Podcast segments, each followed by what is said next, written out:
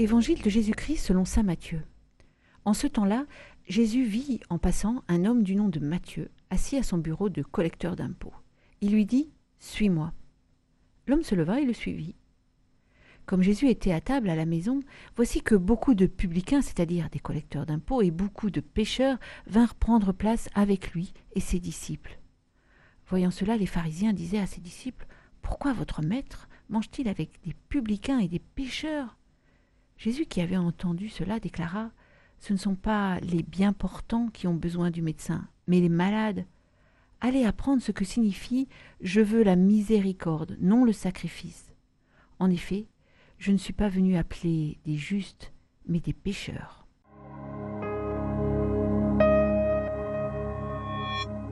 Parfois, nous aimerions faire table rase du passé, et comme cet homme qui laisse tout, se lève et suit Jésus. Mais ce qui se passe dans ce texte met l'accent sur les prisons de nos vies, pas forcément d'ailleurs les nôtres, mais celles que les autres mettent autour de nous. Si notre homme n'a pas hésité à suivre le Christ, son entourage, lui, a du mal à l'admettre. Il est rangé dans la case des infréquentables, ce type. Alors, il est du côté des gens qu'il ne faut pas côtoyer, qu'il suive le Christ n'y changera rien. C'est un sale type et puis c'est tout. Notre société fonctionne toujours de la même manière. Aujourd'hui encore, il y a les infréquentables, ceux qui sont de deuxième zone. L'évangile de ce jour vient te questionner, toi comme moi, sur le regard que nous posons sur ceux qui nous entourent. Leur laissons-nous le bénéfice du doute Savons-nous leur offrir la grâce? Savons-nous leur offrir réellement une deuxième chance? Ce texte nous interroge sur le regard que nous portons sur les autres, mais en même temps il vient nous interroger et nous encourager. Il nous dit que pour nous aussi la grâce peut agir. Oui, nous aussi, nous pouvons lâcher, quitter les carcans qui limitent notre vision du monde et des autres, et accepter que la rencontre du Christ puisse changer les vies, et la nôtre en premier. Mais pour voir nos vies changer, encore faut-il se savoir assez humble pour avoir besoin de changer, comme un malade sait qu'il a besoin d'un médecin. Le Christ vient nous soigner, soigner nos plaies en nous nourrissant, en nous rafraîchissant pour faire de nos vies quelque chose de réjouissant, de vivifiant.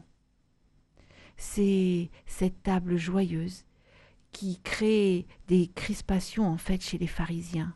Christ est là pour nous, comme un médecin est là pour ceux qui sont malades. Il ne nous met pas dans le confinement. Oui, la justice de Dieu, explique Jésus, c'est celle du médecin qui s'approche de l'homme pour le soigner, et non pour le punir d'être malade. Et dans la bouche de Jésus, la conversion ou la repentance est toujours l'occasion d'une fête joyeuse. C'est une gourmandise que de se tourner vers Dieu, de chercher Dieu. C'est un délice de manger à sa table, de penser à lui, de le prier. La grâce nous replace dans les relations humaines. C'est même un plaisir d'inviter nos collègues en humanité, même s'ils ne sont pas toujours très sympas. Dès lors que Christ est là, avec nous, il prendra notre défense s'il arrive que nous en prenions plein la figure. Il est bon et joyeux de ne plus avoir à faire semblant de valoir quelque chose dès lors que nous sommes quelqu'un grâce à Dieu. Allez, la vie est pleine de belles surprises. Que ta journée soit belle.